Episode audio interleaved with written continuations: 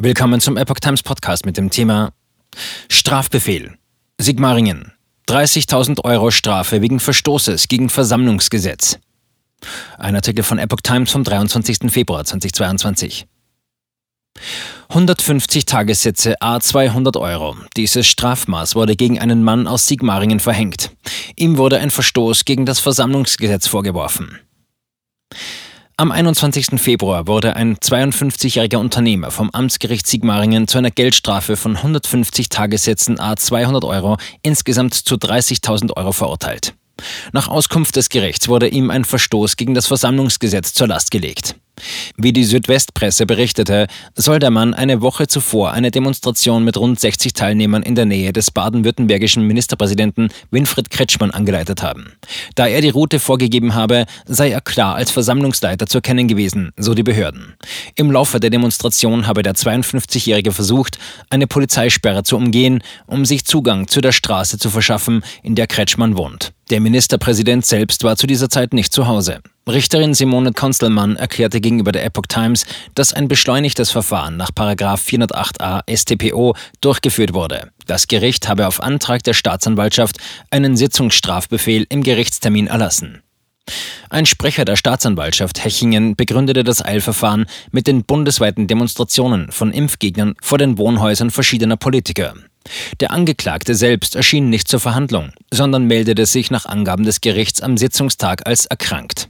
Ob die Entscheidung des Gerichts rechtskräftig wird, ist noch nicht absehbar. Der 52-Jährige kann innerhalb von zwei Wochen Einspruch gegen den Sitzungsstrafbefehl erlassen. Demoverbot vor Kretschmanns Haus. Zwei Tage in Folge hatten in unmittelbarer Nähe zum Wohnhaus von Kretschmann im Ortsteil Leitz Demonstranten protestiert. Nach dem Vorfall am 13. Februar waren einen Tag später laut Medienberichten rund 350 Menschen in einem Abstand von rund 100 Metern am Haus des Regierungschefs vorbeigelaufen und hätten mit Trillerpfeifen gepfiffen.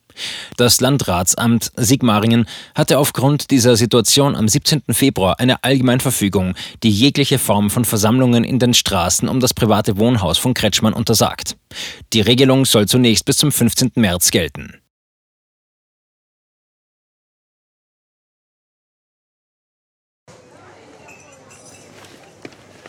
Bis Brot ich ess, das Lied ich sing. In Zeiten von Twitter und Facebook hat diese Redewendung aus der Zeit der Minnesänger neu an Bedeutung gewonnen. Wes Brot ich ess, des Lied ich sing, bedeutet in der Medienwelt, dass Zeitungen die Interessen derer vertreten, die sie bezahlen. In Deutschland sind dies meist Parteien, Werbekunden oder Stiftungen einflussreicher Geldgeber.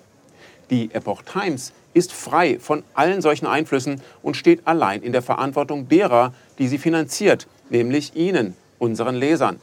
Die Epoch Times bietet Ihnen einen investigativen Journalismus, der Tatsachen aufdeckt und sich nicht von einer Agenda oder politischen Korrektheit einschränken lässt.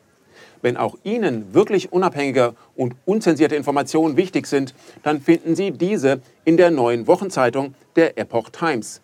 Zum Preis von nur einer Tasse Kaffee erhalten Sie nachhaltige Geistesnahrung für eine ganze Woche. Bestellen Sie die Epoch Times jetzt gratis drei Wochen lang zum Kennenlernen und lesen Sie den Unterschied.